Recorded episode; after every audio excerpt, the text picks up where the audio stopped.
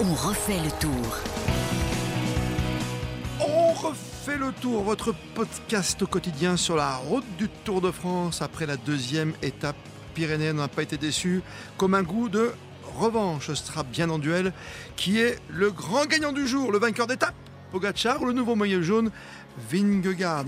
Deux courses en un pour une place sur le podium et puis également une course infernale. Six jours et déjà bien des dégâts qui restera au contact jusqu'au 23 juillet. Avec nous ce soir Nicolas Georgerot. Salut Nicolas. Salut, salut à tous. Et à tes côtés ce soir Nicolas, Vincent Serrano. Bonsoir Vincent. Salut tout le monde. Le duel, on l'attendait. La revanche, elle est espérée. On va pas se le cacher pour les suiveurs. C'est une étape qui nous a fait plaisir de revoir finalement Pogacar au, niveau de Vingegaard, Nicolas. Oui, même si on n'a pas toutes les réponses, euh, je trouve. C'est vrai que bon, on sait qu'il n'aime pas euh, subir euh, deux jours d'affilée, Tadej Pogacar, qu'on pouvait s'attendre à, ce qu'il montre, enfin qu'il se montre à, l'avant aujourd'hui et qu'il tente quelque chose. Alors c'est vrai que quand, quand Vingegaard a accéléré la première fois dans les tout derniers kilomètres du Tour Malais, on a vu qu'il était plutôt bah, pas, pas, pas, décramponné, qu'il n'a même pas eu besoin de se mettre en danseuse mmh. pour le suivre. Il est resté sur la selle. Après, même chose dans Cambasque. Et puis il a contré. Euh, voilà, après, moi, pour moi, je trouve que c'est vraiment lui le, grand gagnant du jour. Pas parce qu'il reprend une trentaine de. il revient à 25 secondes, quoi. Moi, je, trouve que Jumbo, euh, ils ont fait un peu du, tableau noir, mais j'ai envie de dire aussi un peu tout ça pour ça. Hein. Euh, pour pas grand chose parce que moi il y a dans le Tour Malais quand dans le groupe de devant Van Aert accélère dans le groupe mais que derrière aussi les Jumbo accélèrent. Il y a quelque chose qui est pas, forcément euh, très clair. Après, c'est vrai qu'ils ont récupéré Van Aert euh, devant et puis ensuite. Euh, Toi, tu envoyais le copier-coller du granon, quoi, quelque part, quand Vingegaard fait rouler ses hommes et puis que ça détache et qu'à la fin, il n'y a plus que Non, c'est différent. C'est différent, mais je, en fait, je trouve que le, par rapport à ce qu'a fait Jumbo Visma aujourd'hui et ce qui s'est passé sur la ligne, je trouve que c'est assez minime. Et voilà, et je trouve que Pogacar, finalement, en ayant plus d'équipiers euh, très loin, à 50 km mm. de l'avant, c'est lui le grand gagnant du jour par rapport à ce qu'il fait ensuite dans la montée finale. Vincent, il n'y a pas eu euh, cette deuxième lame que certains attendaient finalement. Aujourd'hui, on pensait que peut-être, vu la défaillance hier de Poggi, de Pogacar, que Vingegaard allait enfoncer le clou aujourd'hui. Oui, ben on, pensait surtout aussi que Pogacar allait pas se laisser faire, c'est son tempérament. Après, je rejoins Nicolas. Euh, Pogacar est le grand gagnant, pas forcément parce qu'il reprend du temps, mais parce qu'il a montré à la Jumbo que même s'il était tout seul, ben, il fallait quand même compter sur lui. Après, on peut quand même tirer un coup de chapeau à Van Aert qui a quasiment couru 95% de la course à fond, mais en même temps, c'est voilà, finalement, au, bout du compte, c'est une mauvaise gestion de la, Jumbo qui court devant, qui court derrière, et au final, euh, peut-être que Vingegaard s'est retrouvé euh, tout, trop tôt tout seul face à Pogacar qui a, continué à rouler dans sa roue. C'était pas à son jeu de rouler. Il a attendu, il a attendu, il a gardé des forces et puis au final, quand Pogacar attaque, Vingegaard sait plus suivre. Les grands perdants plus que Pogacar gagnant, les grands perdants c'est quand même la Jumbo. tu sais toutes les courses, hein, Nicolas. il, récupère, un maillot jaune. Il récupère le jaune quand même. Qu'est-ce que tu voulais faire de mieux quand tu vois que, que derrière, de toute façon, tu, il n'a plus personne dans le Tourmalet quand il attaque? Vingegaard, il se dit, je peux faire comme hier, non, Nicolas? Bah, Je pense que c'est ça qu'il voulait euh, faire effectivement. C'est que euh, le, plan à la perfection aujourd'hui, c'est de faire exactement la même chose, mais avec un écart de par exemple 1 minute 30 ou encore une minute sur la ligne par rapport à Pogacar. pour assommer le tour, il était, Seulement, euh, il, était là et au final, ça fait aussi une grande débauche d'énergie, je trouve, avec des équipiers. Euh, parce qu'on aura beau dire que, bah oui, euh, les équipiers de Pogachar, euh, l'équipe AE, ils ont sauté rapidement peut-être, mais ils seront encore là en deuxième et, troisième semaine. Ils n'ont pas, totalement disparu.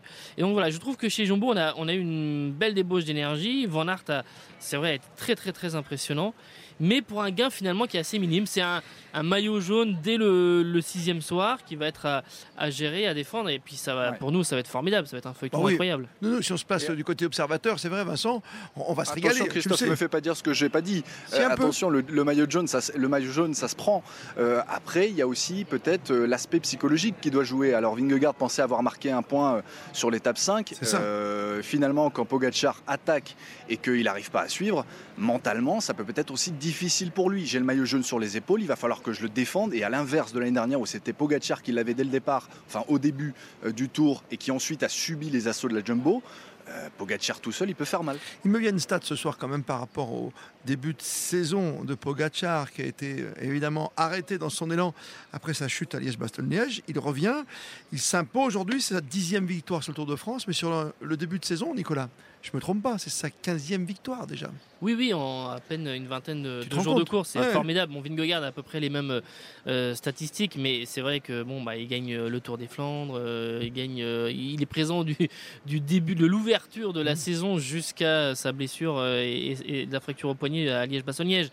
C'est bon, c'est fantastique. Mais après, tout ça nous amène à une réflexion sur la deuxième et la troisième semaine. C'est-à-dire, est-ce que finalement, ce qu'il nous a fait là, c'est un barreau d'honneur pour montrer et avoir cet aspect psychologique et mental. Ah, quand même. Et est-ce que. Mm. ben non, mais c'est une, vraie question euh, de savoir si euh, sur la fin de la deuxième semaine et sur la troisième semaine qui sera terrible, euh, on va avoir peut-être des défaillances autour de la, entre les, ceux qui sont entre la cinquième et la dixième place, mais ça peut aussi toucher Pogacar. Est-ce qu'il va être rattrapé finalement à un moment par le déficit de, 4 à 5 semaines de préparation qu'il a eu euh, en amont. on sera vite, hein, Vincent, puisque dimanche, euh, avant le jour de repos, il y a déjà le Puy de Dôme. Et c'est vrai que la semaine d'après, euh, juste avant la deuxième journée de repos, tu auras quand même trois grosses étapes dans les Alpes. Hein. Oui, il y a Grand Colombier, Morzine et Saint-Gervais avant la deuxième étape de hmm. repos. Et effectivement aussi avec le, le Puy de Dôme. Surtout, il y a un élément très important, c'est que la chaleur arrive. peut-être dès, sur, dès le Puy de Dôme dimanche. Déjà dimanche. Déjà, il y, a la chaleur qui arrive euh, dans certaines euh, régions là, et bon, il faut voir euh, et vérifier si ça, ce sera bel et bien le cas sur, sur le, sur le Puy Dôme, mais c'est pas impossible qu'il fasse quand même vraiment au-delà de 30 degrés. Donc moi, je, je suis dans, je suis pas dans le vrai quand je dis que Pogacar va tout dominer, va tout balayer d'un coup d'un seul à partir du Puy de Dôme et dans les Alpes et encore plus fort en troisième semaine. Vincent Serrano. Ben, ça va être une très très très grosse troisième semaine, ça c'est sûr, parce qu'on que on sent quand même déjà les coureurs fatigués, et notamment Thibaut qui, me disait, euh, Thibaut Pinot à la fin de l'étape, euh, ça commence vraiment à être dur alors qu'on est qu'au sixième jour de course. Euh, et puis je reviens et je rejoins encore une fois Nicolas sur, sur Pogacar. Alors on se pose quand même encore la question de savoir s'il est à 100%. Je ne sais pas, je vous pose la question. Hmm. Est-ce que vous n'avez pas vu Pogacar quand même plusieurs fois, à plusieurs reprises euh, pendant les premiers kilomètres de cette étape, se, voilà, se, un petit peu se, déhancher un petit peu le, poignet pour essayer de le soulager? Est-ce que vous n'avez pas vu ça?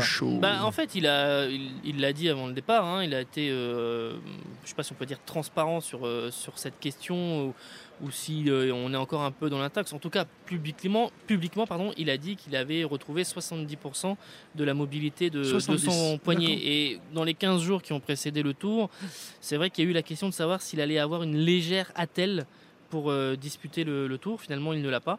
Tout à l'heure, on l'a vu un peu se décontracter. Mmh. On verra si ça tient. En tout cas, il peut y avoir des dégâts. C'est une course infernale, on est d'accord, messieurs. Ça va être. Ah on va en laisser plein de tous les côtés, quoi. c'est fou. C'est on, vient de faire 6 euh, jours de, course euh, avec à la fois un relief très escarpé au Pays Basque. Là, deux étapes dans, les Pyrénées qui ont été exploitées, parce que c'est ça. C'est que tout ce qui a été mis en place a été exploité par les coureurs, que ce soit Marie Blanc, que ce soit Tourmalet, que ce soit la montée vers Cambasque. Et donc pour l'instant, euh, on n'a rien délaissé. T'as raison. Il, passe pas à travers euh, beaucoup de choses dans le relief. Ils exploitent tout. Alors ma dernière question dans ce podcast, on refait le tour, euh, comme tous les jours, à retrouver sur le site d'RTL.fr. quelque part, on va, avoir deux courses en une. Qui, peut terminer troisième? Un Français, un Henley qu'on a vu qui est toujours là, grâce à son avance, qui est troisième au classement général à 1,34 qui peut faire la différence derrière les deux grands Oui, c'est très ouvert, surtout entre la, cinquième et la neuvième place, notamment.